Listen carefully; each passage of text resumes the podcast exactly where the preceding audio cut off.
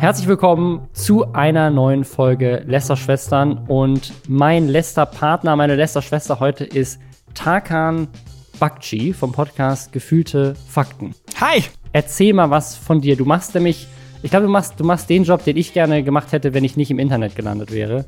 Nämlich für Late Night schreiben. Ja, also ähm, erstmal danke für die Einladung und cool, dass ich da sein darf. Ähm, ja, das stimmt. Also ich bin Autor und äh, habe sehr lange für das Neo-Magazin Royal geschrieben, quasi eine der drei Late-Night-Shows, die es in Deutschland überhaupt gibt, ähm, weil wir sehr Late-Night-arm sind leider. Und schreibe einfach für Fernsehshows und äh, für so Comedy-Zeug, das im Fernsehen läuft. Und äh, jetzt auch ein Buch, das am 1. Februar rauskommt. Äh, aber ja, ich bin ganz, ganz klassischer Autor. Also das, was dein Job vor 30 Jahren war, bevor es das Internet gab. Ja, wie tief bist du denn drin in diesem Influencer-Game?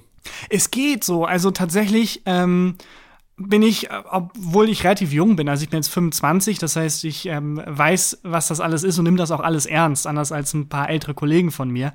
Ähm, aber ich bin da nie so richtig reingekommen, weil ich sehr, sehr schnell in den klassischen Medien äh, Fuß fassen konnte. Also ich habe ganz, ganz klassisch bei der, klassisch bei der Lokalzeitung mit irgendwie 16 angefangen. Ähm, und dann zum Radio und dann zum Fernsehen. Und die, die Notwendigkeit, da irgendwie auf YouTube äh, mein eigenes Ding zu machen, hat sich nie ergeben. Deswegen bin ich da gar nicht so tief drin im Game. Ich kenne mich auch nur so halb aus, äh, kenne so jeden dritten Influencer-Namen nur, äh, aber habe das immer so mit einem Auge verfolgt, weil das ja das ist, was ich normalerweise machen würde, ähm, wenn ich nicht irgendwo in den klassischen Medien eine Heimat gefunden hätte, nämlich eigenen Content kreieren und äh, auf eigene Faust da ähm, auf YouTube oder eben diversen anderen Kanälen Zeug machen. Ich finde das nicht schlimm. Ich glaube, es wird trotzdem unterhaltsam. Wir lästern dann einfach über Leute, die du nicht kennst und du kannst einfach. das ist immer am besten, weil dann äh, ist es ist man immer viel unbefangener. Ich habe immer Schwierigkeiten, ja. über Leute zu lästern, die ich kenne. Äh, aber wenn ich Leute nicht kenne, dann ja, können wir heute richtig was raushauen. Also da können wir, wir sind ja unter uns, äh, ordentlich ablästern. Und wenn man gut über jeden Menschen spricht, spricht man im Endeffekt ja irgendwie gut über niemanden. Also von daher bitter notwendig bitter notwendig auf jeden Fall diese Woche, denn Montana Black zeigt sich wieder von seiner sexistischen Seite im Urlaub auf Malta, entzürnt das gesamte Internet. Währenddessen wird eine andere Streamerin für Nazi-Symbole gebannt. Kanye West hat auf seinen Grammy gepinkelt. Unge hat offengelegt, wie viel er verdient. Trump lässt offen, ob er jemals sein Amt verlässt. Und eine der Personen, die sich diesen ganzen Internetmüll jeden Tag reinziehen muss, der nicht wir sind, sondern eine andere Person. Die verklagt jetzt YouTube dafür, dass sie sich das angucken muss. Außerdem haben wir, in der Übersch haben wir eine Überschrift der Woche und da ist ein ganz neuer Begriff drin: Kondom-Recycling. Oh, das klingt, das klingt sehr nachhaltig, aber nicht gut. es, ja, also heutzutage ist alles nachhaltig. Bevor wir damit loslegen, einmal Hashtag Werbung. Und zwar für HelloFresh. HelloFresh liefert jede Woche kreative Rezepte und frische Zutaten in so einer Kochbox nach Hause. Damit kann man dann super einfach Gerichte kochen, hat so ein Rezept mit einer klaren Anleitung. Das hat mir zumindest sehr geholfen. Und ist eine super coole Art und Weise für mich immer gewesen. Aber wir sind, wir sind ja schon sehr lange Kunden, deswegen finde ich, das ist wirklich eine, eine coole Koop. Wir haben nämlich angefangen, HelloFresh zu nutzen, als unsere Tochter geboren wurde das nimmt halt so diese ganzen Essensplanung ab und dieses Einkaufen ab. Und man hat trotzdem halt ausgewogene Mahlzeiten und auch eine krasse kulinarische Bandbreite so. Und das war mit einem mit einem kleinen Kind, aber ich glaube auch generell einfach für Leute, die nicht gerne einkaufen gehen oder gerne mal neue Sachen ausprobieren wollen, aber für uns war das richtig geil, weil wir konnten mit unserer Tochter einfach voll entspannt, ne kleines Baby, ne Haushalt, all diese Dinge, man muss sich darum kümmern und es war so geil, einfach kochen zu können. Und ich habe super viel kochen gelernt durch HelloFresh in der Zeit, weil ich halt eine Menge Gerichte und auch vor allem mit einer Menge Zutaten gekocht habe, die ich sonst nie in meinem Leben eingekauft hätte. Es war mega lecker jedes Mal und ich habe halt viel, viel gelernt und ich koche jetzt auch, wenn ich mal nicht eine HelloFresh-Box habe, dann koche ich jetzt auch heute kreativer durch die Sachen, die ich da äh, gelernt habe dadurch. Also man kann das auch jederzeit kündigen. Also es ist auch toll, diese Flexibilität. Man kann halt sagen, hey, diese Woche möchte ich gerne drei Gerichte in der Box haben, weil ich irgendwie keine Ahnung, Montag, Dienstag, Mittwoch habe ich Zeit zu kochen, da möchte ich gerne meine Gerichte haben, aber die anderen zwei Tage der Woche koche ich gerne noch irgendwie andere Sachen, die ich mir selber so ausgedacht habe oder gehe essen oder was weiß ich. Also man kann das auch flexibel gestalten, wie viele Boxen man haben möchte, auch für wie, wie viele Portionen. Ähm, also die Boxgröße ist irgendwie anpassbar. Man kann das kündigen, wenn man dann mal eine Woche irgendwie in Urlaub fährt oder so, kann man es natürlich auch easy pausieren. Und wenn ihr jetzt sagt, ihr wollt das ausprobieren, dann könnt ihr das mit dem Code Hello Schwester, also Hello Schwester ein Wort, da kriegt ihr 45 Euro Rabatt in Deutschland, in Österreich und der Schweiz gibt sogar mehr Rabatt. cool für die Länder. Ähm, und diese, diese 45 Euro Rabatt, die werden verteilt auf die ersten vier Boxen, die man bestellt mit diesem Code. Das heißt, man kriegt 25 Euro Rabatt auf die erste Box, dann 10 Euro auf die zweite und dann 5 Euro auf die dritte und vierte. Dieser Vouchercode ist jetzt gültig für, für mindestens zwei Monate. Also wenn ihr Bock habt, Link dazu ist auch noch mal in den Show Notes. Hello, Schwester. Kommen wir jetzt zu unserem ersten Thema. Kennst du Montana Black? Tatsächlich, ich habe eben Bange gehabt, äh, dass ich äh, von den fünf Namen, die du vorliest, keinen einzigen kenne, aber ich habe alle Namen bis auf Trump oder wie spricht man den aus? Trump? ja, äh, es ist alle schon mal so, gehört. so ein up-and-coming amerikanischer Reality-Star. ja, weiß ich nicht, das sagt mir jetzt nicht so viel. Äh, aber ja, ich kenne den aber auch nur über die Shitstorms äh, und jetzt über den aktuellsten. Ähm, äh, und ich war komplett überrascht. Ich habe den dann gegoogelt und dachte, ja, ist halt ein, ein YouTuber, habe so einen 17-jährigen weißen Typen erwartet und der sieht aus, als wäre er sechsmal im Gefängnis gewesen und ist irgendwie Mitte 40. das hat mich erstmal geschockt, da war ich so, okay, was? Äh, und dann über den Skandal ein bisschen ergoogelt, aber so den Content, den er macht und so, kenne ich tatsächlich nicht so gut. Er ist mir zuerst aufgefallen, tatsächlich ist er der erfolgreichste Twitch-Streamer in Deutschland. Und zwar mit ja, Abstand. Also das, er ist richtig erfolgreich das ist verrückt, wobei ich gerade gar nicht einschätzen kann, wobei Twitch in Deutschland ist schon groß. Also ob das so ist wie, ich war Platz drei äh, von fünf Teilnehmern, wenn man der, aber Twitch ist schon, ist schon eine Hausnummer, ja. Ja, also um es so in, in, Zahlen zu packen, also ich glaube, er hat ähm, tatsächlich auch so viele Follower, dass er auch im weltweiten Ranking teilweise so in den Top 10, Ach, Top 20 krass. auftaucht. Und äh, ich glaube, zu seinen Hochzeiten, ich weiß nicht, wo er jetzt gerade so steht, da hatte er, glaube ich, so 20.000 zahlende Abonnenten und die zahlen ja alle so 5 Euro pro Abo. Also bei Twitch gibt es ja diese kostenpflichtigen Abos. Also da ist schon eine Menge, Unfassbar. Menge Geld dabei. Unfassbar. Ja. Aber ähm, nicht nur mit dem Geld, sondern wenn 20.000 Zahlende und dann, also wenn ich was kostenlos habe, dann, also wahrscheinlich das Vierfache an normalen Zuschauern. Also über 100.000 Leute werden den schon irgendwie täglich oder wöchentlich oder wie auch immer der in welchem Rhythmus er veröffentlicht da äh, anschauen, das ist krass. Das ist die Auflage einer kleinen Zeitung. Was heißt klein? Einer großen Zeitung. Es ist äh, total verrückt. Aber ich bin mir sicher, das macht er und das, das nutzt er wahrscheinlich sehr gut und sehr durchdacht und er ist sich da seiner Verantwortung bestimmt sehr, sehr, sehr bewusst. Oder Robin? Ja, ja, natürlich. Unter anderem habe ich ihn kennengelernt. Äh, das war so mein, meine erste große Begegnung mit ihm wir haben ein Video gedreht, wo wir so ein bisschen aufgedeckt haben, dass er Werbung für illegales Glücksspiel macht auf seinem Twitch-Kanal.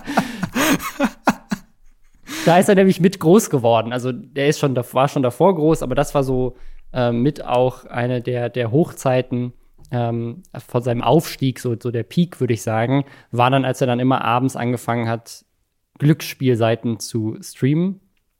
Das macht er inzwischen nicht mehr, weil er da auch erkannt hat, dass das nicht so cool ist. Also inzwischen spricht er sich sogar so semi-öffentlich gegen Glücksspiel und dass Streamer das an junge Menschen herantreten. Äh, da spricht er sich dagegen aus. Aber eine andere Sache, die, die rutscht dann doch immer noch so ein bisschen durch und das ist Sexismus.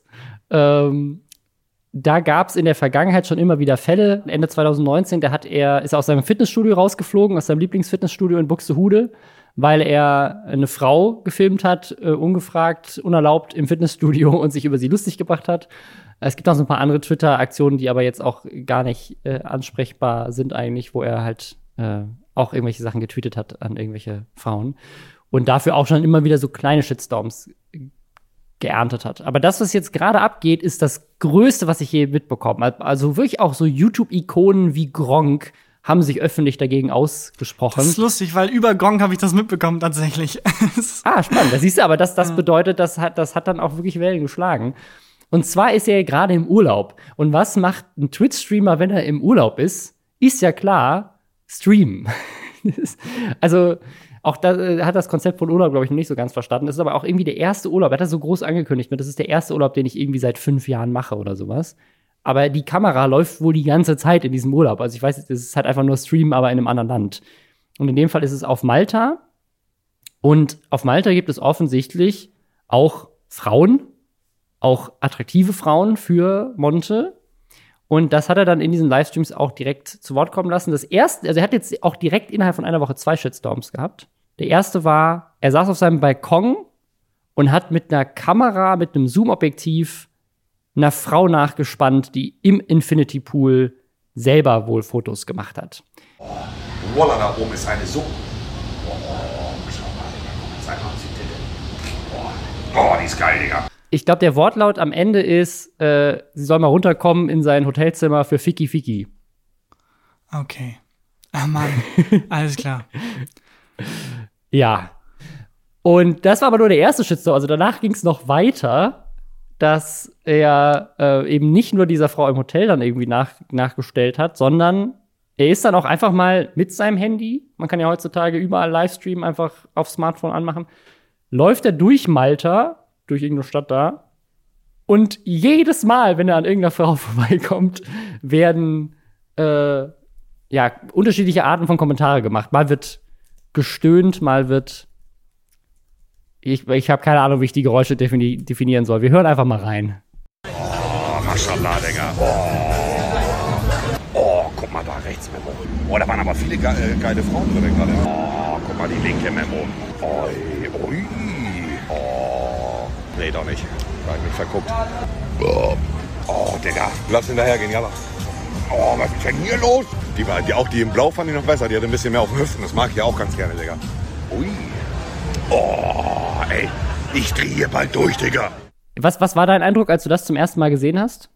Nicht so wirklich überrascht, ehrlich gesagt, aber was mich eher überrascht ist, als ich eben Montana Black dann nochmal nachgeguckt habe, dass der schon so alt ist, weil, äh, wie ich am Anfang schon ausgeholt habe, mit dem, was für eine wahnsinnige Reichweite der hat, ähm, und sich dem anscheinend überhaupt gar nicht bewusst ist, mit 40 Jahren, das finde ich halt unfassbar. Vielleicht, weiß ich nicht, ist er Mitte 30 oder so, aber er sah schon sehr alt aus. Und bei jungen Influencern, die so 17, 18 sind, denke ich immer, ja gut, ähm, die müssen halt lernen, damit umzugehen. Aber es ist ein erwachsener Mensch, der einer Frau nachstellt und dann wahrscheinlich auch mit, den, mit der Verteidigung, ja, ist doch jetzt ein Spaß, da die abfilmt und sich nicht bewusst ist, dass das was ganz anderes ist, wenn man da irgendwie 100.000 Leute hat, auf die man da die, die, die Kamera äh, quasi, ähm, die, die Frau da präsentiert. Das ist, als wenn bei mir hier irgendwie der WDR kommen würde und mir irgendwie in der Dusche nachspielt spannen würde.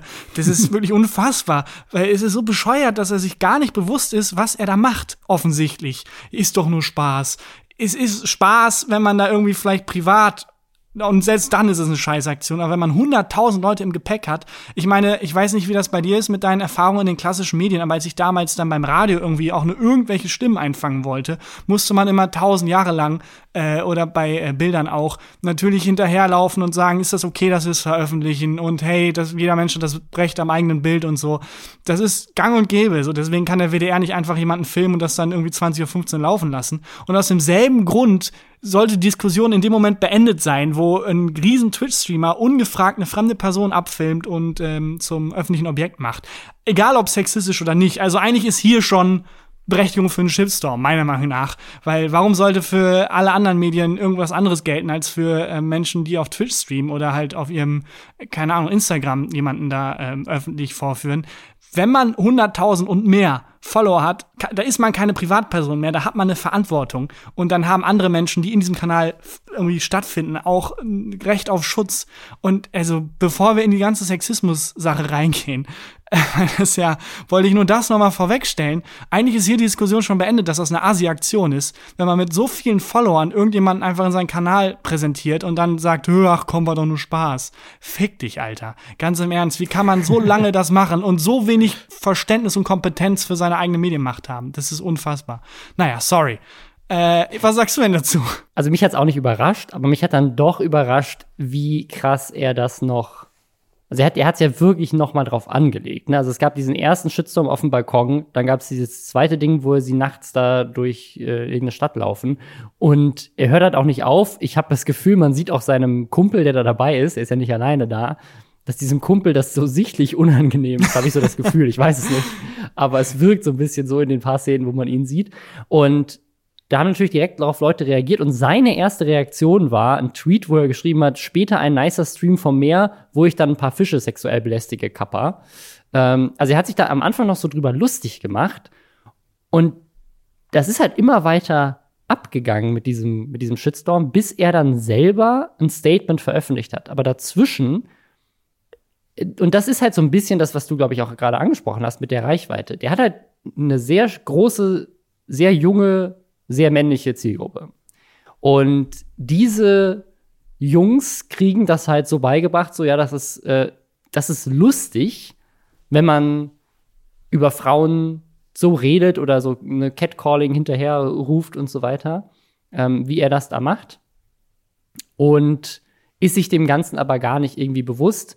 Viele haben dann auch angefangen auszukramen, dass Twitch eigentlich in den Community Guidelines genau sowas, also so sexuelle Belästigung auf diese Art und Weise, auch verbal nur, ähm, was heißt nur, aber auch verbal einfach, ähm, eigentlich auch nicht erlaubt auf der Plattform.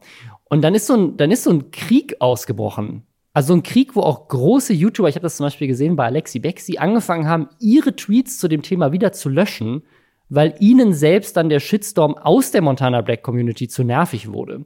Weil da nämlich ganz viele kamen und meinten, der es ist doch nur ein Witz. Versteht ihr alle keine Witze? Was seid ihr so Du bist Comedy-Autor. Das meine ich genau mit der Diskrepanz. Das, das, das Problem, was es äh, da gibt, ist, wenn jetzt Pro 7 dir eine Kamera in die Fresse hält und das 20.15 Uhr äh, da live ausstrahlt, dann wird keiner mehr sagen, ach, ist doch nur ein Witz, sondern holy shit, warte mal, ihr könnt doch nicht einfach so ungefragt jemanden 20.15 Uhr ins Fernsehen bringen, egal wie oder was. Und wenn es dann auch noch irgendwie so sexistisch dargestellt ist, ist es noch mal was ganz anderes. Also, das geht nicht. Da würde ja keiner sagen, ist doch nur ein Witz. Und diese Diskrepanz ist, glaube ich, vor allem den Followern, den sehr jungen Followern, wie du gerade meintest, von Montana Black nicht klar, weil die kennen den ja als Freund. Also, das weißt du als Influencer am besten. Äh, es ist eine andere Verbindung, die man zu den Hörerinnen und Hörern hat oder zu den Menschen, die einem folgen. Es ist eher so was Kumpeliges und dann fühlt sich das nicht so an, als wenn da jemand wäre, der ist irgendwie, keine Ahnung, das ist sein Job, sondern das ist ein Freund von mir. Und deswegen bewerte ich das auch so, als würde ein Freund von mir das machen. Aber so ist es nicht. Das ist nicht so, als würde ein Freund von dir irgendwie einen dummen Witz reißen. Ist dumm gewesen, der Witz, aber jetzt schild mal, es wäre nur ein Witz. Nein, es ist so, als wenn jemand 20.15 Uhr ungefragt eine Person im Bikini auf ProSieben ablichtet. So, es gelten andere Standards. Und wenn man diese Macht hat, wenn man diese Reichweite hat, dann kann man nicht einfach mal so einen dummen Witz machen. Also ich als, äh, wolltest du gerade einleiten, als Mensch, der beruflich Witze macht, muss jeden Witz sechsmal durchsprechen mit Redaktionsstellen, mit weiß nicht was, weil man hat halt eine Verantwortung. Man kann nicht einfach so vor 100.000 Leute treten und dann sagen, ich sag mal jetzt was und äh, wenn es dumm ankommt, war doch nur ein Witz. Nee, zumindest drei Sekunden vorher nachdenken ist angemessen, wenn man dazu über 100.000 Leuten spricht. Und diese Diskrepanz ist, glaube ich, nicht ganz klar. Auch den Menschen, die äh, Montana Black verteidigen. Die verteidigen den halt so wie ein Freund, der mal einen dummen sexistischen Witz gemacht hat. Aber es ist nicht dasselbe. Es gelten nicht die gleichen Standards. Naja. Er hat ja dann auch ein Statement rausgehauen und hat gesagt, jetzt mal Spaß beiseite, vielleicht habe ich zu zwei, drei zu viele Neandertaler-Rufe gemacht, als ich hübsche Frauen im Stream gesehen habe. Und ja, keiner wäre noch besser gewesen. In dem Moment war es halt lustig und niemand sollte oder wurde dadurch belästigt aus meiner Warnung in dem Moment. Ähm, falls doch, muss ich mal an meinem Verhalten arbeiten, denn das war nicht meine Absicht zum, zum, zur Thematik, wo ich eine Frau fotografiert habe. Eigentlich ging es in dem Moment nur darum, meinen Stream zu zeigen, dass an dem Spot, der öffentlich war, Frauen und Männer gerne Fotos machen. Mhm. Wie ich das Ganze dann präsentiert habe, war wohl nicht der beste Weg, beziehungsweise ähm, für Leute, die vielleicht auch meinen Humor nicht kennen, etwas verwirrend.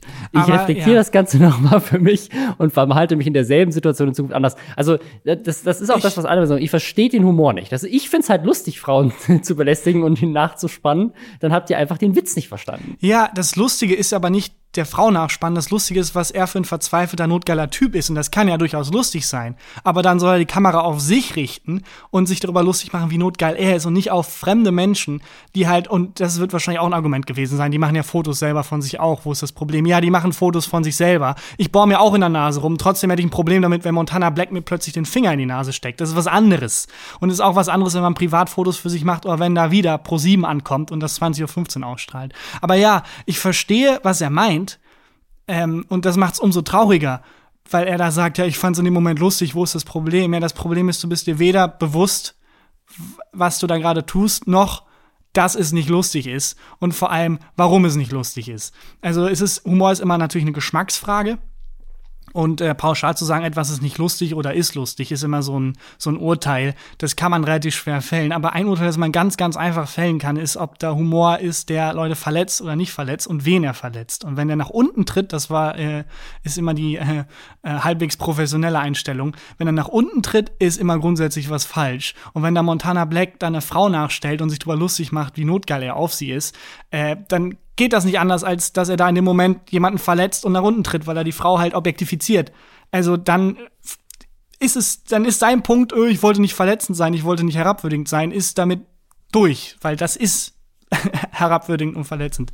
Wenn du denselben Gag machen willst, aber ohne halt die Frau ähm, herabzuwürdigen, dann einfach die Kamera auf sich selber richten, äh, zeigen, wie dick die eigenen Eier sind und was für ein erbärmlicher, notgeiler Krebs man ist. Und dann äh, ist aber plötzlich auch wieder nicht lustig, weil dann ist man ja plötzlich selber das Opfer und dann, ja.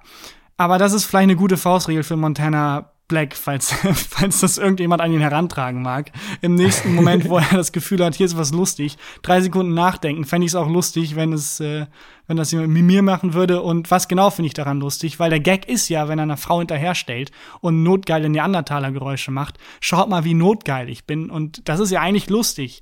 Äh, es ist schon lustig zu zeigen, guck mal, wie, wie notgeil ich bin. Aber es ist nicht lustig, wenn man das macht, indem man eine Frau halt herabwürdigt, sondern dann einfach Kamera umdrehen und äh, sich selber zeigen, wie, wie unglaublich notgeil man ist und sich über sich selber lustig machen.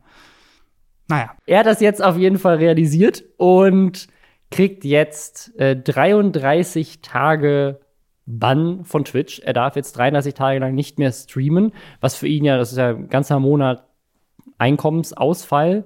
Man weiß auch nicht, ob die ganzen zahlenden Abonnenten dann unbedingt, das, teilweise müssen die das monatlich immer wieder erneuern, das Abo.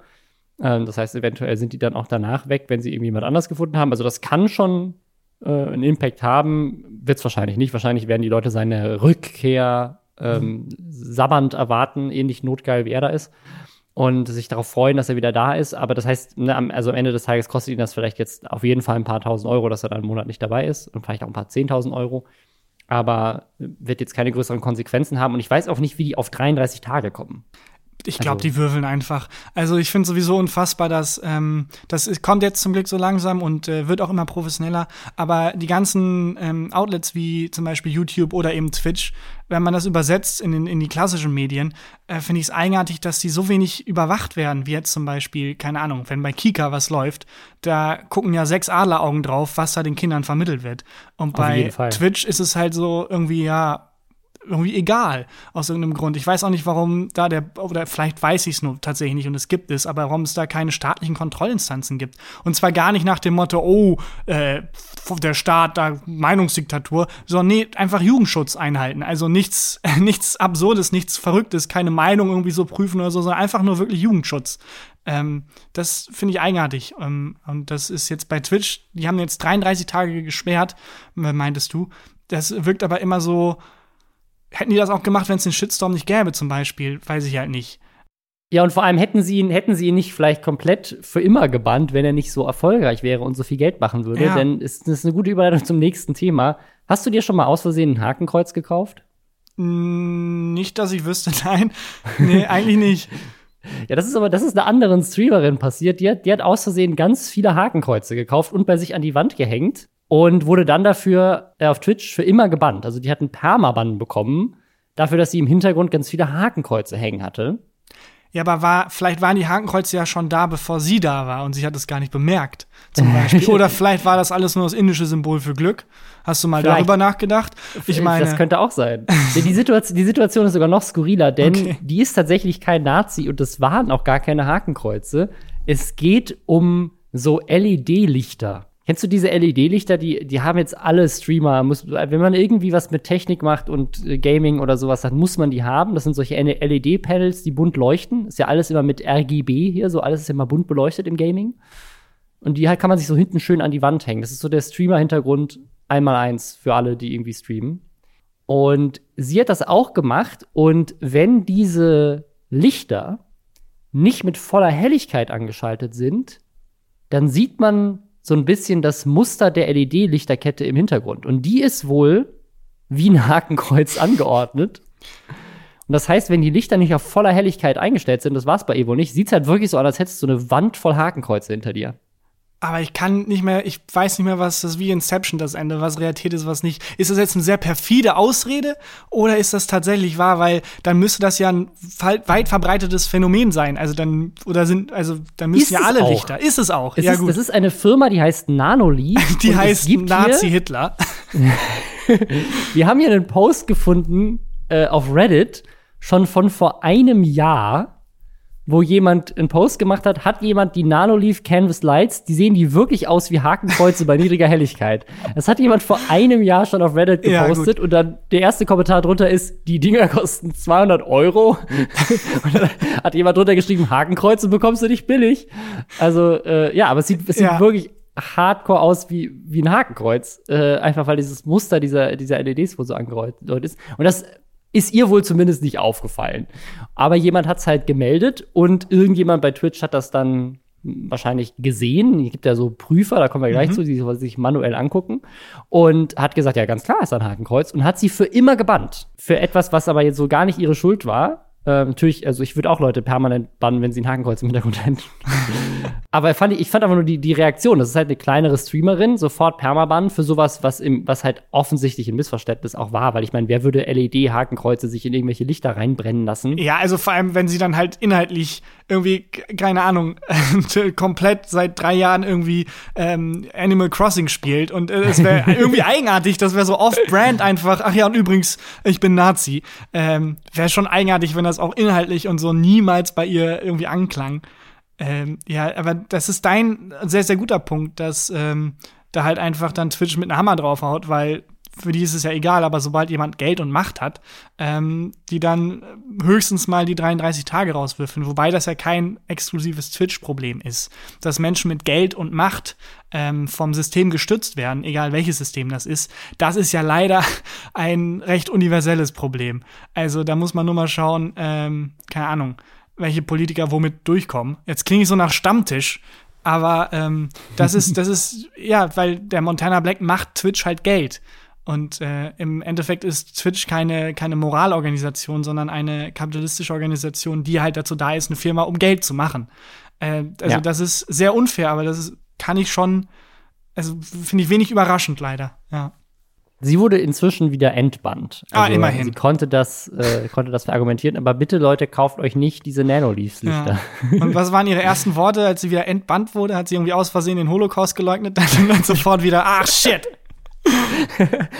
ich ich habe mir dieses Mikro gekauft und alles, was ich sage, ja, oder plötzlich, ah, meine wenn man das Kamera. auf einer niedrigen Lautstärke einpegelt. Ich verstehe es nicht. Ja, meine Kamera ist so schief. Im Moment, ich richte die mal und dann aus Versehen Hitlergruß gemacht und sofort wäre die unglücklichste Streamerin der Welt einfach. ja, schweres Schicksal auf jeden Fall. Gut, aber immerhin kann sie jetzt wieder streamen. Montana Black erstmal nicht. Du bist, ähm, der schon super lange ist, sorry, ich weiß nicht, ähm, ja, ähm, hau, hau ob es okay ist, Gegenfragen zu stellen. Äh, du bist ja schon super lange im, im, halt in dem Kosmos unterwegs. Äh, ist dir mal was in der Art oder generell irgendwann mal Reibung mit YouTube oder wo auch immer du deine ganzen Kanäle hast? Gab es da mal Reibung? Gab es da mal Streit? Ist, hattest du mal was, wo du dachtest, Moment mal, äh, das Poster im Hintergrund, da steht zwar Heil Hitler drauf, aber das ist bloß, das ist eine Lichtreflexion oder irgendwas. War da mal was? Nee. Gar nee, nicht. hatte ich nie, nie ja. Probleme mit. Ja, also muss jetzt nicht Heil Hitler sein, aber generell, dass sie irgendwie Videos gesperrt haben wegen Urheberrechten oder irgendwas. Ähm, weil wir hatten jetzt. Nee, also ich, ich ja? habe ein paar Videos, die sind entmonetarisiert. Ähm, mhm. wo ich aber auch verstehen kann, warum. Also, weil das dann öfters halt, ging es halt um Themen. Also, jetzt zum Beispiel neulich mal ein Video gemacht über einen YouTuber, der einen Pornhub-Account hat. Mhm. Und äh, der wurde dafür dann verklagt, oder zumindest hat behauptet, er wäre dafür verklagt worden, dass er den hat. Und es gab wohl eine, tatsächlich wohl eine Beschwerde von der Jugendschutzstelle, weil Pornhub in Deutschland indiziert ist, was ich auch nicht wusste. Man darf nicht für Pornhub werben. Okay, ähm, aha. Und dieses Video ist halt natürlich entmonetarisiert, weil es um Pornografie geht. So, das ist auch, finde ich, auch verstehe ich, dass Coca-Cola nicht die Dose vor, vor, den, vor das Pornhub-Logo halten möchte. Das äh, ist okay. Wobei, also so eine, so eine Porno-Sitcom oder so mit Werbung drin, oh, wer weiß, vielleicht pitche ich das demnächst mal. Ja. Ähm, und da hattest du dann quasi das erste Mal, oder war es das erste Mal oder generell das Gefühl, ah, okay, ich bewege mich auf YouTube äh, und die Regeln, die die haben, sind ein bisschen anders als die, die ich intuitiv verfolgen würde. Oder wie war nee, das? gar nicht. Also tatsächlich habe ich mit den Regeln noch nie ein Problem gehabt. Okay. Womit ich eher ab und zu mal ein Problem habe, ist ähm, die Transparenz, was die Algorithmen angeht. Mhm. Ich weiß nicht, hast du, hast du zufällig The Social Dilemma schon geguckt? Nee, leider noch nicht. Aber mein Algorithmus Kann wünscht es mir sehr, empfehlen. was total Ja, ironisch ist. Also ich sehe dauernd Werbung dafür. Und auch auf, äh, also der Algorithmus will mir sagen, ich soll Angst vorm Algorithmus haben, was äh, irgendwie, ja. Das ist, Also kann, kann, ich, kann ich allen sehr Ja. empfehlen. Das ist eine wirklich sehr, sehr, sehr gute Doku. Deswegen, also da, da, das ist tatsächlich also ich auch so ein bisschen als Problem auf jeden Fall. Okay. Ähm, und auch Ja. wie die Sachen ausgespielt werden. Das ist halt super willkürlich. wir hatten mal für Funk Ich glaube, ihr habt gute Arbeit, habt ihr gemacht. Ne? Genau. Fand ich auch sehr gut. Äh, da wollte ich nur, da war das erste Mal, dass wir gemerkt haben, das ist doch was anderes, weil wir wollten ein Video machen, wo Pornodarsteller äh, komplexe Zusammenhänge quasi erklären. Und wir haben davor schon ganz viele weirde Videos gemacht, wo halt Leute den Kopf verlieren, viel Blut, äh, alles okay. Und dann wurde das aber von YouTube gesperrt tatsächlich, weil da Brüste zu sehen waren, weibliche Nippel wurden sofort, also in der Sekunde, in der es hochgeladen wurde, war es weg. Ähm, das ist total eigenartig da, weil das ist, wir haben ja Redakteure gehabt, durchs ZDF gegangen, alles cool. Und dann hat YouTube aber gesagt, ja, mit uns aber nicht und äh, ciao. Das war das erste Mal, dass ich das Gefühl hatte, ah, okay, äh, es ist nicht dasselbe, ob man für YouTube oder für Twitter oder für Instagram oder fürs Fernsehen äh, Content created, sondern man, die alle Plattformen haben so mehr oder weniger ihre eigenen Regeln und da muss man nach den Regeln spielen. Das fand ich total ähm, äh, verrückt. Deswegen auch die Frage am Anfang, ob dir schon mal was passiert ist mit, äh, mit Reibung. Ja, nee, zum Glück nicht. Ähm, aber diese, diese Nippel in dem Fall, ich glaube, das hat wahrscheinlich dann ein Algorithmus erkannt, dass da Nippel drin waren. Ähm, aber zum Beispiel diese, diese kleinen äh, Hakenkreuze im Hintergrund, das wird wahrscheinlich sich jemand persönlich angeguckt Das ist auch haben. ein Scheißjob, wirklich.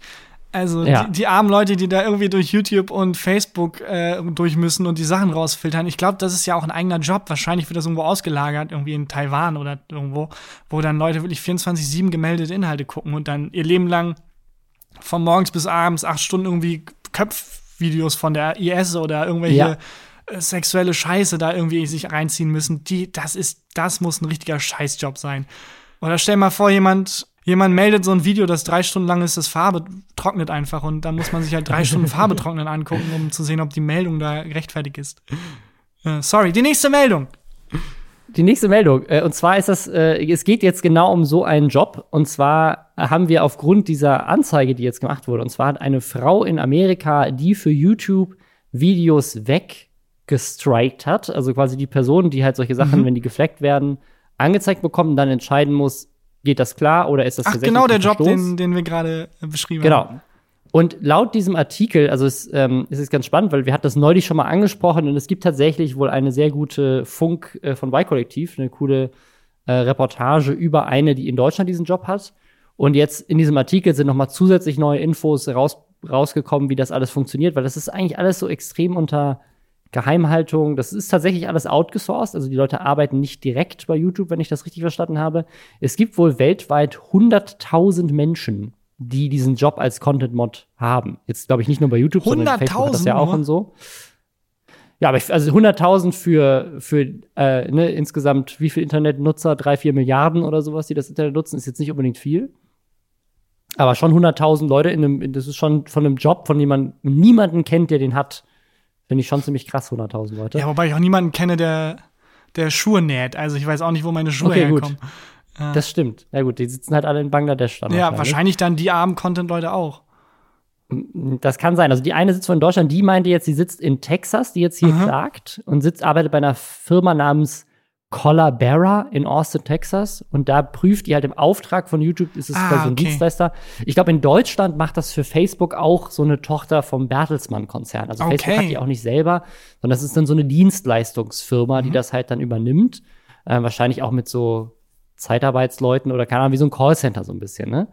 Und es gibt halt harte Richtlinien, was man da und wie man das machen muss. Und die Zahlen fand ich auch sehr faszinierend. Also angeblich gibt's dann so krasse Quoten. Ich war mal, ich war mal bei Amazon in so einem Warehouse. Ich habe eine Reportage gedreht in so einem Amazon Warehouse, wo du auch so ganz klar so, ne, bist du jetzt, hast du jetzt genug Pakete gepackt?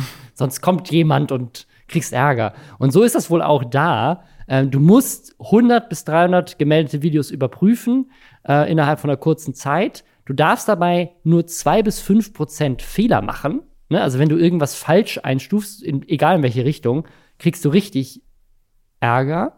Und innerhalb von neun Sekunden muss wohl entschieden werden, ob etwas gelöscht wird oder nicht. Weil du halt sonst deine Quote nicht erfüllst. Und das, das ist halt echt ist schwierig zu beurteilen, weil wie du schon meintest, was ist, wenn jemand ein Video fleckt, das drei Stunden lang ist, wo je wohl Farbe trocknet, da musst du erstmal die ganzen drei Stunden durch äh, skippen, um zu gucken, ob die Farbe nicht vielleicht aus einem geköpften Kopf rausgespritzt ist vorher. Aber so. gibt es da keine Gewerkschaften oder so? Deswegen dachte ich die ganze Zeit, das ist wahrscheinlich irgendwo in Bangladesch, aber du meintest ja auch gerade die Frau in Texas oder in Deutschland. Äh, ist das denn arbeitsrechtlich überhaupt legal? Das klingt wirklich wie Sklavenarbeit einfach so, als wenn du dann, also neun Sekunden und diese Quoten, das ist doch unmenschlich, das ist doch absolute Scheiße. Vor allem für so einen wichtigen Job, wenn jetzt, keine Ahnung, Salzcracker auf Salz überprüfen würden, würde ich sagen, ja, na gut okay. Aber die sorgen halt dafür, dass nicht im Internet irgendwie Zwölfjährige plötzlich Enthauptungsvideos sehen. Also ja. das finde ich schon krass.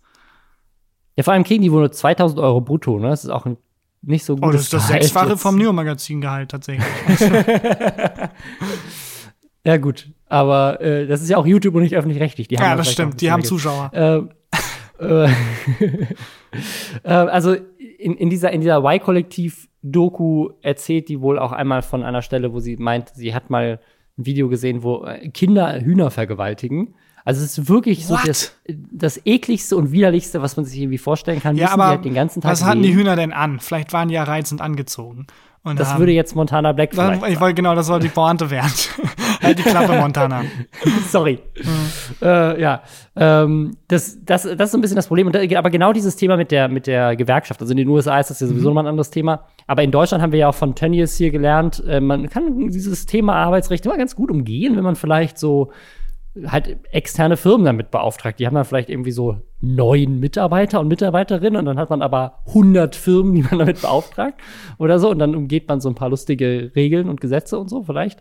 Keine Ahnung. Auf jeden Fall in Texas möchte die jetzt dagegen vorklagen, äh, vorgehen und hat geklagt und sagt, hey, ich leide hier unter Depressionen, ich habe äh, posttraumatische Stressstörungen wegen diesem Job. Es gab hier auf jeden Fall keine Psycho äh, psychologische Hilfe es gab keine Möglichkeiten, dass wir irgendwie medizinisch begleitet werden, um dass irgendwie gesundheitliche Risiken erkannt werden. Und das musste sie dann tatsächlich privat finanzieren. Also die geht jetzt zu einem Psychiater, zum Psychologen oder sowas. Und das kommt ja aus eigener Tasche. Gerade in den USA ist das ja richtig kacke, weil da gibt es auch kein Gesundheitssystem. Und äh, das möchte sie halt jetzt erklagen. Also dass quasi YouTube gezwungen ist, dass diese Moderatoren und Moderatorinnen, die sich um sowas kümmern, in Zukunft bessere Arbeitsbedingungen haben und gleichzeitig wohl Psychologen an die Seite gestellt. Das ist schon alles dachte, nicht so geil. Ne? Und ja, wenn man jetzt äh, noch mal sich dieses wirklich. Thema Algorithmen anguckt, ne, das, das, ist halt, das ist halt schon ein sehr wichtiger Job dafür, dass nicht jeder Scheiß im Internet landet. Ich glaube, jeder Mensch, der verstanden hat, was der Job ist, versteht auch, dass da auf jeden Fall eine psychische Belastung vorliegt. Also ich bin ja nach drei Sekunden im Internet surfen äh, schon äh, psychisch belastet, nachdem es für mich rausgefiltert wurde. Der Mensch, der es dann rausfiltern muss, natürlich braucht er irgendwie eine psychologische Betreuung. Natürlich muss es da irgendwelche Strukturen geben, die die auffangen und die da quasi vorbeugen und helfen. Also das finde ich absolut lächerlich, dass das nicht gibt und dass die Frau sich das erklagen muss. Und dann kann man auch, also ich höre schon die Montana Black Fan Community sagen, ja, äh, aber dann soll sie halt den Job nicht machen, dann soll sie halt nicht unterschreiben. Es gab doch einen Arbeitsvertrag, da stand das doch drin. Darum geht's aber nicht. Es geht nicht darum, dass jemand, der Geld braucht, sich in diese, also dann kann man auch sagen, ja, die Sklaven, keine Ahnung, wussten ja, naja, das ist ein schlechtes Beispiel. Aber ähm, das, ist, das ist nicht der Punkt. Es gibt eine Verantwortung, die man als Gesellschaft und als Arbeitgeber trägt. Und die ist unabhängig davon, ob es Leute gibt, die quasi bereit sind, unter schlimmen Bedingungen zu arbeiten. Und auch das meistens nur, weil man Geld braucht. Also, das finde ich, das Argument greift, finde ich, gar nicht. Von wegen, ja, dann soll man da halt nicht arbeiten, wenn die Bedingungen so schlecht sind. Nee, halt die Fresse, Montana. Und da ist eine Verantwortung, die abgekapselt davon vorliegt. Und äh, das ist, finde ich, absolut skandalös. Also wirklich absurd. Total absurd. Wo wir gerade bei dem Thema sind, die Frau könnte sich einen anderen Job suchen. Wir haben hier noch einmal Hashtag Werbung. Der Sponsor der heutigen Folge ist LinkedIn. Mit LinkedIn haben wir jetzt schon öfters zusammengearbeitet und viele coole Folgen schon gemeinsam gemacht. Und heute ist LinkedIn wieder Partner, wer LinkedIn trotzdem noch nicht kennt. Es gibt 706 Millionen Mitglieder weltweit, die diese größte digitale Plattform für beruflichen, beruflichen, beruflichen Austausch nutzen. Allein in der Dachregion zählt LinkedIn 15 Millionen Mitglieder. Und man kann auf LinkedIn einfach ein Profil anlegen, kann seine Stärken präsentieren, kann zeigen, wer man so ist, kann sich mit Kollegen, mit Branchenexperten, mit Arbeitgebern vernetzen, kann ein Praktikum suchen, einen Job suchen. Man kann auch im Ausland super äh, da Kontakte knüpfen. Und ja, ihr könnt mich gerne hinzufügen. Ich sage es jedes Mal, ich möchte Deutschlands größter LinkedIn-Influencer werden. also ich, jedes Mal adden mich auch immer wieder neue von euch, das finde ich sehr cool. Und es geht dieses Mal wieder um die Top 10 Kurse, die man aktuell bei LinkedIn noch kostenlos mitmachen kann. Es gibt hier diese zehn beliebtesten LinkedIn Learning Kurse des Jahres und die sind eben noch bis zum 30.09. kostenlos verfügbar. Da ist der eine Schlagfertigkeit, Körpersprache für Führungskräfte, Instagram in 10 Minuten erklärt. Es gibt einen Microsoft Teams Grundkurs, agiles Projektmanagement. Man kann sich besser konzentrieren und entspannter arbeiten. Das lernt man da. Grundlage des Programmierens, professionelle Bewerbungsunterlagen erstellen, Design Thinking. Also das sind hier so die Top 10 und die kann man eben kostenlos machen. Der Link dazu ist in den Show Notes. In dem Dokument ist auch ein Link zu den Kursen, die weltweit beliebteste sind. Also falls euch die englischsprachigen Sachen auch interessieren, guckt da mal rein, edit mich auf LinkedIn und seid dabei. So, und jetzt geht's weiter mit noch mehr Geld. Ja, Geld beeinflusst alle Unternehmen. Und ich mag auch, wie sich das so, also ich kenne diese Stammtischader von mir gar nicht. Wie ich, also, ähm, gefällt mir, ja. so, wie, wie viel Geld glaubst du, verdient so ein Top-YouTuber? Schon eine Menge. Also ich glaube, dass äh, äh sollte man ich das mal was, aus, was ist eine Menge? aus Fernsehgeldern überlege, so ein Moderator, so Markus Lanz zum Beispiel, der verdient bestimmt 200.000 im Jahr. Äh, und ich denke dann, so ein Top-YouTuber ist ja quasi Markus Lanz in noch wertvoller eigentlich. Ich denke schon so ja. 200.000 im Jahr. Ja, es sind 200.000 Euro im Monat. Ähm. Boah, okay, alles klar. ah, okay. okay. Wir kommen, wir, kommen, wir kommen zu der Story und zwar ist alles, alles fängt an mit Trimax. Trimax ist ein großer YouTuber, anderthalb Millionen Abonnenten, ist so ein Gamer, groß geworden, unter anderem auch mit Fortnite. Und der hat aus Versehen im Stream gezeigt, wie viel Geld er mit YouTube verdient. Und zwar wollte er eigentlich zeigen, wie viele Abonnenten er hat. Und dann hat er sich aber ein bisschen verklickt. Und ich wollte nur einen kleinen Bereich zeigen, habe aber aus Versehen on-stream, äh, alles was on-stream passiert, kann man nie wieder rückgängig machen, leider einmal äh, alles gezeigt. Das sah dann so in etwa aus. Die ähm, 25.000 Euro, das müssen wir nicht drüber reden, das ist unfassbar viel Geld. Da bin ich euch auch sehr, sehr, sehr, sehr dankbar. Ähm, ich habe ja damit gerechnet, dass er sagt, dass das an der LED-Leiste irgendwie lag, dass sie bei einer niedrigen Einstellung die Abonnenten und äh, Geldzahl irgendwie zeigt. Ja, hier steht zufällig 25.000 Euro im Hintergrund. Ich weiß nicht, ja, wie genau. das Keine Ahnung, was da, was da war. Ja, aber also er, er hat tatsächlich aus Versehen offengelegt, er hat jetzt im August, also YouTube zeigt es immer so für die letzten 28 Tage an, also es ist irgendwie jetzt so August, September, schätze ich mal, hat er wohl 25.000 Euro verdient in einem Monat. Das heißt, da wären wir tatsächlich näher bei deiner 200.000 Euro im Jahr Theorie. Ein bisschen mehr noch, ne? Das sind eher so 300.000, aber. Wobei ich auch glaube, dass ich Markus Lanz Gehalt komplett unterschätzt habe. Wahrscheinlich. Wahrscheinlich ist das so das Budget von einer Folge. Aber ja, er hat, also er auf jeden Fall Trimax verdient 25.000 Euro im Jahr, äh, im Monat. Und das, das ist schon so eine Zahl, ähm, also ich weiß nicht, ob du das weißt, aber die, die fluktuiert auch immer stark. Also YouTuber zeigen gerne mal ihre Einnahmen auch immer aus dem Dezember, weil dann ist natürlich das Weihnachtsgeschäft, das heißt, Unternehmen schalten mehr Werbung und die Einnahmen gehen nach oben. Und das ist jetzt aus dem August, das heißt, es geht wahrscheinlich tendenziell dieses Jahr noch hoch und es hängt natürlich auch so ein bisschen davon ab, wie viele Videos hat er gemacht, wie gut kamen die an. Das mhm. fluktuiert natürlich so ein bisschen. Aber 25.000 Euro im Monat, das ist schon happig, davon kann man echt gut leben und das ist ja nur ein Teil seiner Einnahmen. Ne? Also er macht ja dann auch noch in Livestreams, kriegt er auch noch diese Kanalabonnenten, die hier so ein Montana Black ja auch hat. Ähm, der kriegt Merchandise, das er verkauft, der hat äh, Sponsorings und Product Placements, Moderationsjobs, wo er, keine Ahnung, für, jetzt hat er für die Gamescom, da die Gamescom war ja dieses Teil ja digital, da hat er groß moderiert und so, war da dabei. Da wird er sicherlich auch gut für bezahlt worden sein. Also es ist nur ein Teil seiner Einnahmen. Und das ist, das ist schon echt eine gute Summe. So, ne? Ich habe ich hab vorhin bei mir nachgeguckt, ich habe dieses Jahr mit YouTube, also seit Anfang des Jahres bis jetzt, 1900 Euro verdient. oh.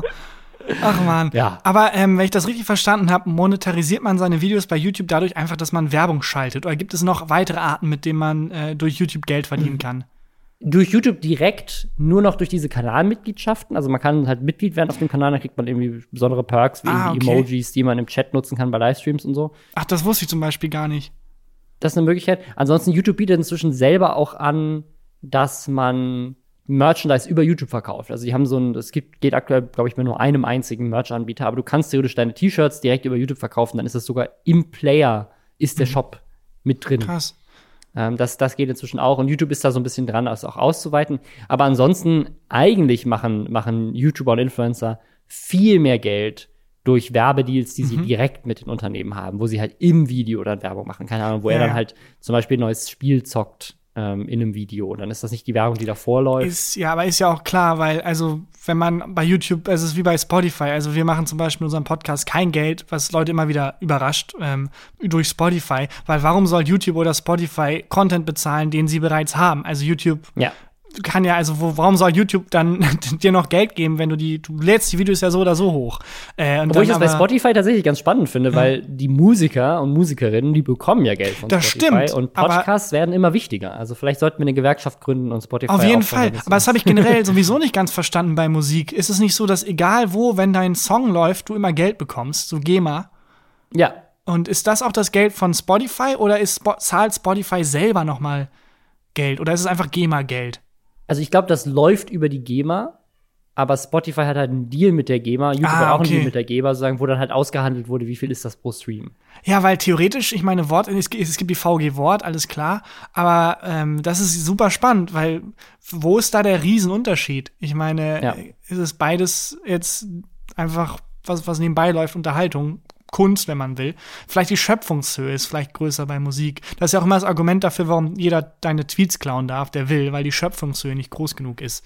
Ähm, ja, aber Also es bei ist meinen Tweets ist ja, das, ja, das äh, ist auch, steht auch genauso im Gesetz. Also alle Tweets außer die von Rob Bubble. Also, äh, das halt stimmt. kreativ genug, auf jeden Fall. ja.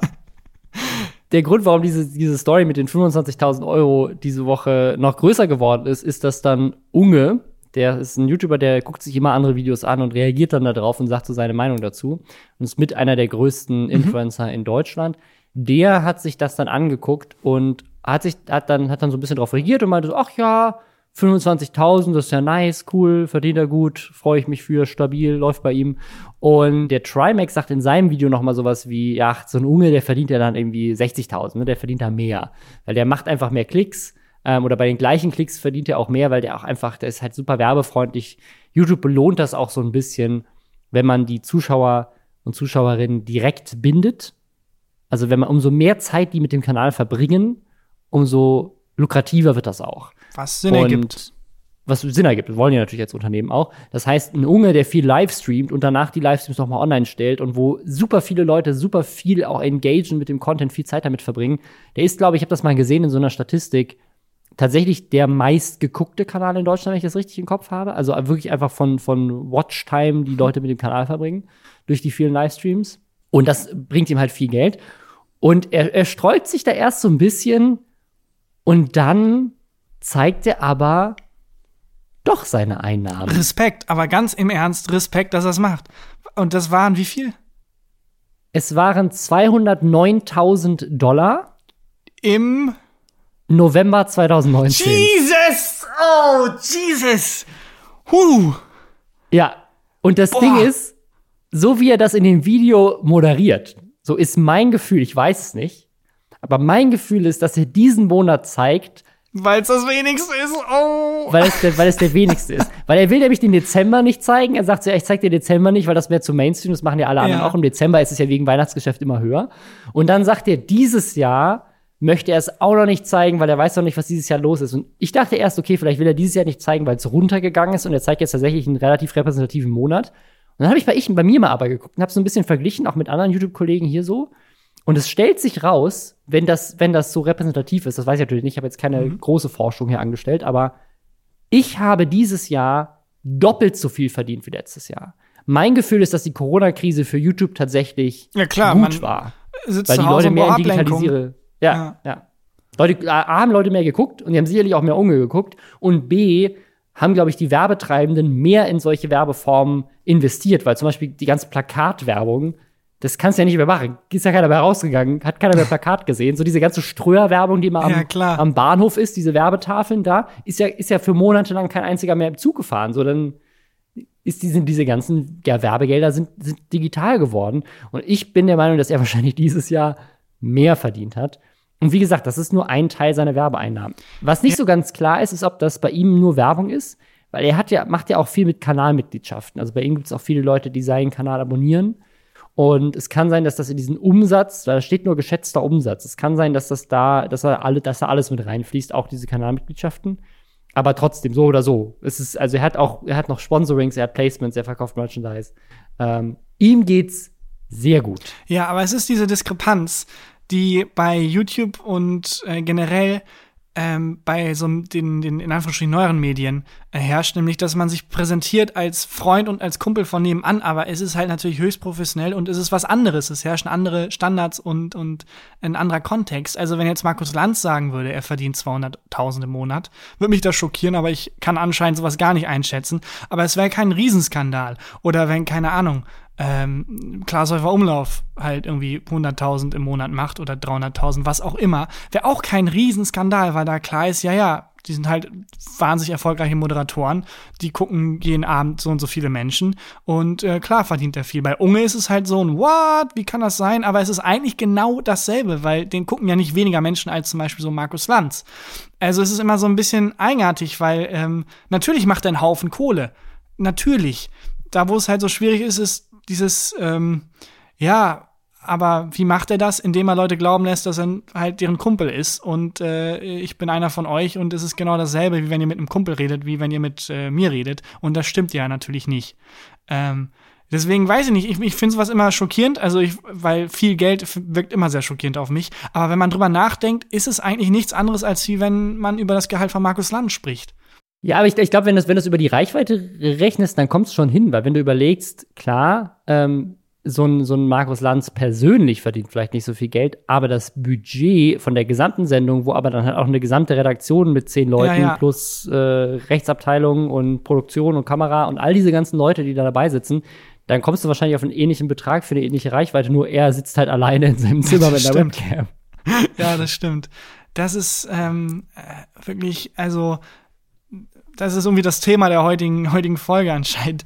Aber das ist, das ist eben äh, die Diskrepanz, die da, die da herrscht, die ich, die ich Wahnsinn finde, weil dass man Unge und alle YouTuber und auch die YouTuber teilweise sich selber, also im Beispiel von Montana Black, so wahrnehmen, als würden sie einfach vorm Rechner sitzen und äh, wären eine Privatperson, aber dann Hunderttausende von Umsatz haben und eine, eine riesige Reichweite und eigentlich eben nicht einfach eine Privatperson sind, die mit ihren Freunden redet, sondern eben ein Moderator, der zur Primetime irgendwie eine halbe Million Menschen erreicht. Und ähm, das ja. ist ja Wahnsinn. Aber gut. Also ich, mich, mich ja. überrascht das auch. Also ich finde tatsächlich, ich kenne ich kenn die, äh, die Einnahmen von anderen YouTubern auch und kenne natürlich auch meine eigenen, habe ich auch gerade gesagt, irgendwie 1900 Euro dieses Jahr. Und ich habe aber dieses Jahr auch, ich habe halt nicht, sieben Videos hochgeladen bisher oder sowas. Ne? Das heißt, jetzt auf ein Video runtergerechnet sind das, glaube ich, so nicht 200 Euro pro Video, ein bisschen über 200 Euro pro Video. Ne? Aber das, das sozusagen, das, davon kann ich das Video nicht finanzieren. Ja, auf keinen stimmt, Fall. Ja. Ähm, ja. Und deswegen bin ich da halt auch dann auf solche Werbedeals dann auch angewiesen ähm, oder. Ist, oder muss so, man, aber es halt ist ja auch dein, also niemand sagt ja auch zu Class of Umlauf, wie dumm das jetzt Werbung kommt. So, nee, es gibt die Show, weil es Werbung ja. gibt. Und genauso ist es ja auch mit Content Creatern, die auf YouTube funktionieren. Ist ohne Werbung gäbe es das nicht, weil es ist ein Beruf und kein Hobby. Eben dann doch, auch wenn es großen Spaß macht. Aber äh, niemand hat die Illusion, dass man jetzt Fernsehen guckt äh, ohne Werbung, weil es ist genau andersrum. Ohne Werbung gäbe es kein Fernsehen. Also das ist, äh, muss man sich vor Augen führen und deswegen finde ich es auch immer so doof, Leute dafür zu verurteilen. Es sei denn, ähm, und das ist der Unterschied, wenn Klaas irgendwie dabei Pro7 läuft und Pro7 ist dann halt äh, in charge of Werbung und dann schalten die eben Badaway Werbung. Dafür kann Klaas ja nichts. Aber als Creator kann man ja selber bestimmen, für was man Werbung macht und ja, trägt da dann noch mal eine andere Verantwortung. Und deswegen dann wieder der Bogen zu Montana Black äh, mit dem mit dem Glücksspiel.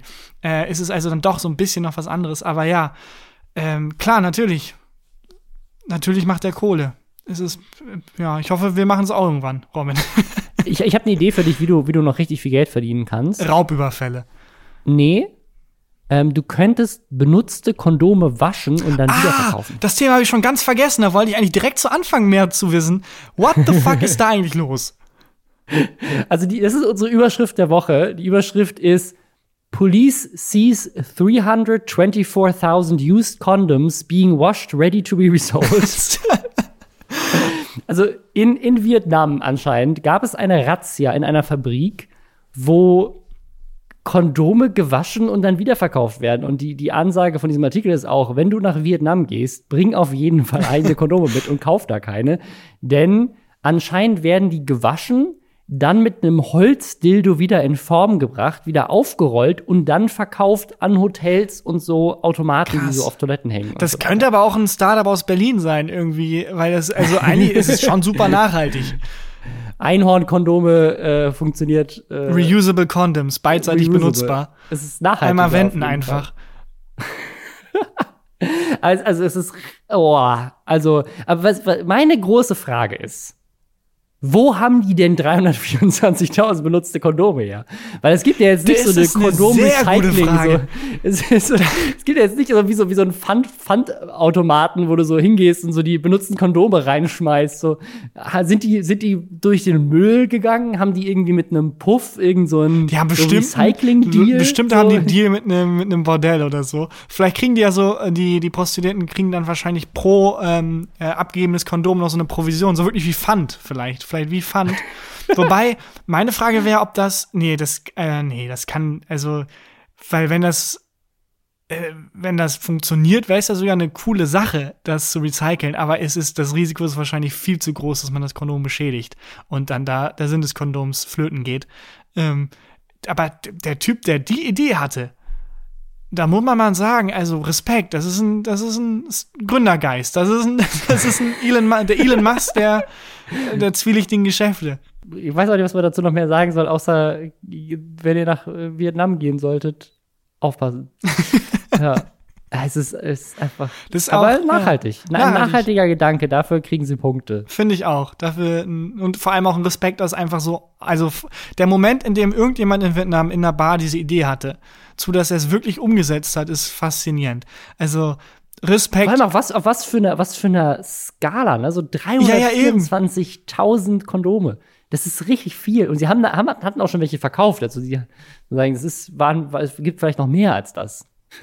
Das klingt sogar fast so, als wenn da irgendwelche krassen Investoren, also wie hat er das denn aufgezogen?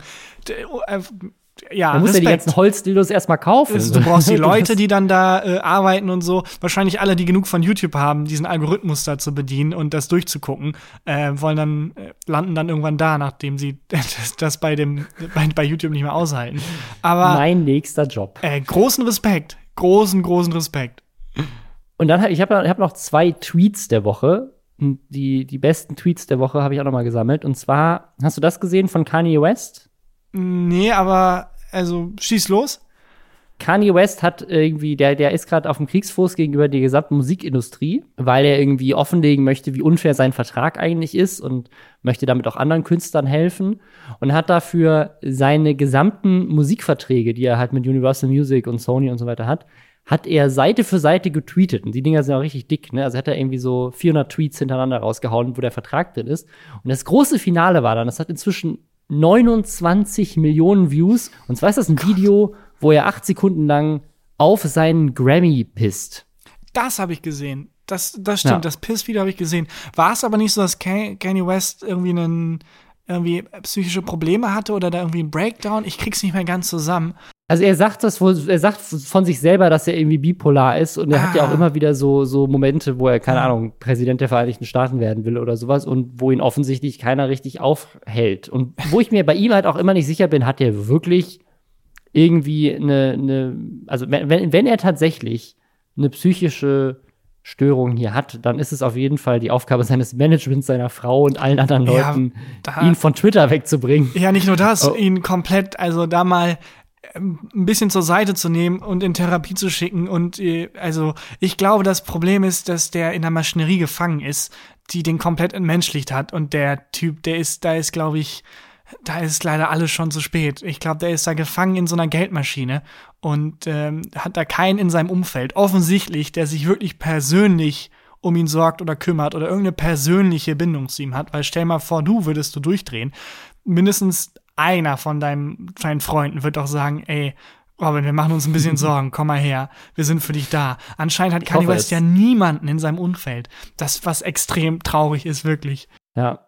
der, der andere Tweet der Woche war, die FDP hat angekündigt, dass sie sich jetzt für ein aktives Wahlalter ab 16 einsetzen wollen, auch bei der Bundestagswahl. Und dazu hat Peter Altmaier, unser Wirtschaftsminister, äh, CDU, geantwortet, ihr seid einfach die besten Wahlhelfer für die Grünen, die man sich denken kann. Drei Ausrufezeichen.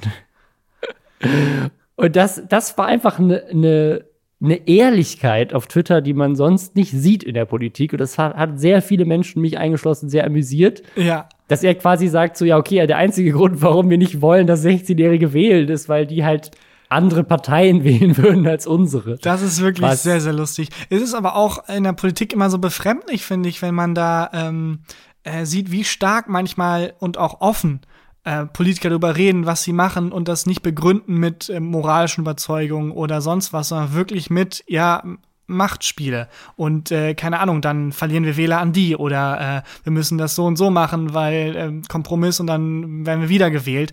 Also wie wenig da um die, eigentlich, wenn man mal zuhört, wie wenig da es darum geht, ja, ja, wir glauben da dran. Und wie oft es wirklich so ist, ja, wir müssen pragmatisch sein. Und hier bei SPD habe ich das ganz häufig in so Tweets von so Politikern, die ähm, irgendwie 20 Follower haben und dann aber sich äh, groß ausspielen und dann so Sachen tweeten wie, ja, da muss man auch mal den Idealismus ablegen und keine Ahnung, realistisch denken und weiß nicht was. Und äh, dann, sonst verlieren wir irgendwie eine Mehrheit oder keinen Plan. Und ich denke, ey, weiß ich nicht, ob das der Sinn äh, von Politik ist, so Politik zu machen, dass man möglichst lange und möglichst gut an der Macht ist. Also ich finde das generell komisch, dass Politiker als Job so einen Glamour mit sich bringt. Das müsste eigentlich so ein Job wie Lehrer sein oder so, auf den nur Leute Bock haben, die wirklich denken, ja, weißt du was, ich glaube da dran. Und äh, wo es nicht so ist, dass man irgendwie dann mit einem Rolls-Royce durch die Gegend fährt und äh, abgelichtet wird. Eigentlich müsste es ein sehr unglamouröser, ein sehr bodenständiger Job sein. Ähm, ist es aber ja leider nicht, weil ich glaube, Hm. dann wird es ganz andere Menschen anziehen und das würde der Politik, glaube ich, ganz gut tun. Glaube ich auch. Ich glaube, wem das auch gut tun würde, ist äh, Donald Trump. Wir haben noch einen Trump der Woche. Ich, ich fühle diese Kategorie jetzt einfach spontan hier ein, weil es einfach jede Woche wieder Warte, irgendwas ich, von ihm äh, gibt. ich, äh, ich spreche sie ein. Der Trump der Woche. Das ist super. War das okay? Perfekt. Ich Haben habe versucht, so eine YouTube-Stimme aufzulegen. Ich, ja, hast du sehr gut gemacht. Ich finde, du hast es gut getroffen. Du kannst deine Karriere jetzt auch durchstarten und dann äh, so mal nett 200.000 Euro pro Monat nebenher verdienen. Neben Katsching. Ich muss nur noch meine LED-Leuchten im Hintergrund abnehmen, damit nichts schiefgehen kann. Ähm, und zwar, Trump diese Woche hat äh, gesagt, dass, also das hat er schon öfters gesagt, aber diese Woche hat er es nochmal klar gesagt. Ah, und zwar ja. wurde er gefragt, will you commit to a peaceful transfer of power? Also wirst du die Macht abgeben, je nachdem, wie die Wahl ausgeht? Und seine Antwort war diese hier. Will you commit to making sure that there is a peaceful transferal of power after the election? Well, we're going to have to see what happens. You know that I've been complaining very strongly about the ballots, and the ballots are a disaster. And understand that, but and- people are rioting. Do you commit to making sure that there's a No, peaceful we wanna- transferal of We want to have get rid of the ballots, and you'll have a very trans. We'll have a very peaceful. There won't be a transfer, frankly. There'll be a continuation. Ja, und das macht natürlich wieder Wellen in den USA gerade, dass, äh, dass, ja, also er eigentlich sehr offen mit Faschismus spielt und einfach sagt so, ja, äh, also ich guck mal, ob ich Mal ein Diktator werde oder nicht. Das, äh, Ja, vor allem impliziert die Antwort ja eher, äh, ja, wenn ich, wenn ich verliere, nein, wenn ich gewinne, ist alles cool. Also es ist, klingt eher so wie ein, ja, je nachdem, halt, ob ich gewinne oder verliere. Ähm, aber war es wirklich ähm, spezifisch peaceful transfer of power, also wirklich mit dem friedlich? Ja. Weil das ist ja Wirklich noch, friedlich, das ist ja noch spezifischer. Also, das ist wirklich unfassbar. Aber so ein Bürgerkrieg hatten wir lange nicht mehr. Lass mal machen, vielleicht. das ist auch wieder, wie sehr sich die Grenzen des Sagbaren verschieben. Also wie sehr Donald Trump es geschafft hat, einfach, dass man nichts mehr spürt. Dass man, also Ja. vor drei Jahren so eine Aussage hätte mich wirklich tief berührt. Und mittlerweile ist es so, ja, natürlich. Natürlich, Ja. das ist ein äh, Egoman, das ist ein oh, Psychopath. Natürlich wird er die Macht nicht friedlich abgeben. Natürlich nicht. Und äh, ja, das ist ganz, äh, ganz traurig, das zu erkennen, dass einen das gar nicht mehr so trifft. Ich weiß nicht, wie es bei dir ist, aber das löst gar nicht mehr so viel mehr aus. Nochmal Hashtag-Werbung dafür, obwohl sie uns nicht dafür bezahlen. Aber guckt euch das Social Dilemma an. Also auch das, ich finde das einfach so erschreckend, wie, wie gut diese Doku auch aufzeigt, wie diese politische Polarisierung durch Social Media funktioniert. Und die haben auch eine Menge Daten und Belege da drin, die es sehr offensichtlich machen, dass das, äh, auch alles irgendwie so ein bisschen zusammenhängt. Gut, so viel, äh, so viel zu diesen Themen, die wir diese Woche hatten. Hast du noch irgendwas, über das du lä lästern möchtest? Ah nee, ich habe auch, glaube ich, meinen äh, mein Speicher verbraucht. Also ich bin heute sehr aus mir rausgegangen im, in Anbetracht des, des Podcast-Formats und habe so richtig schön Stammtisch raushängen lassen. Ich noch mal irgendwie angehängt, einfach nur äh, großen Spaß gemacht und lieben Dank, dass ich da sein durfte. Äh, war echt, war echt cool. War mal eine neue Seite von mir, die ich gar nicht so kenne eigentlich. Es war ganz schön. Ja, danke dir. Danke, dass, dass du dir die Zeit genommen hast. Dann äh, hört euch gerne gefühlte Fakten an. Gibt's auch hier überall, wo es Podcasts gibt. Und äh, genau, der Link zu HelloFresh und zu LinkedIn, das ist auch noch mal in, der, in den Show Notes. Dann äh, danke dir und wir hören uns in der nächsten Folge. Tschüss.